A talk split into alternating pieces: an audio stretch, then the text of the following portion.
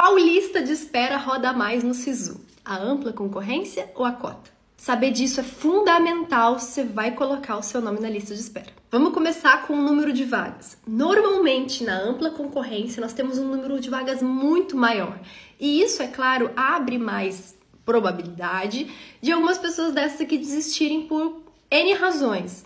Ah, não vou para aquela faculdade, botei minha nota botar, passei em algum outro lugar, não quero esse curso, etc, etc. Então, muita gente vai passar no SISU e não vai se inscrever. O problema da ampla concorrência é que é gente pra caramba. Então, apesar de chamar mais pessoas, cara, vai chamando assim, ó, de décimos em décimos e acaba que a nota de corte, ela não cai tanto assim, ou seja, você vê que tem muita gente em um intervalo de nota muito pequeno. Agora, a cota, ela tende a ter menos vagas, só que ela vai chamando assim, ó, porque tem menos pessoas e até mesmo várias dessas pessoas não conseguem provar a cota e acabam perdendo a vaga. Então, para chegar até a minha nota, muitas vezes e geralmente a cota é mais vantajosa.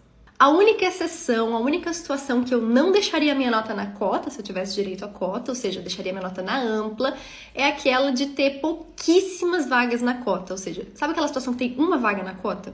E aí, se eu, se eu não sou aquela pessoa, cara, se essa pessoa quer se matricular, acabou, não roda a lista de espera. Aí, nesse caso, eu pensaria em deixar na ampla.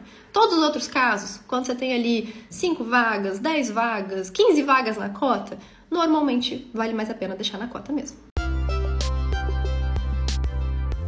Eu sou a Sara Schaumeyer, médica pelo FRJ e mentora de vestibulandos. Hoje você ouviu mais um episódio do podcast, o podcast do arroba Método Questiona.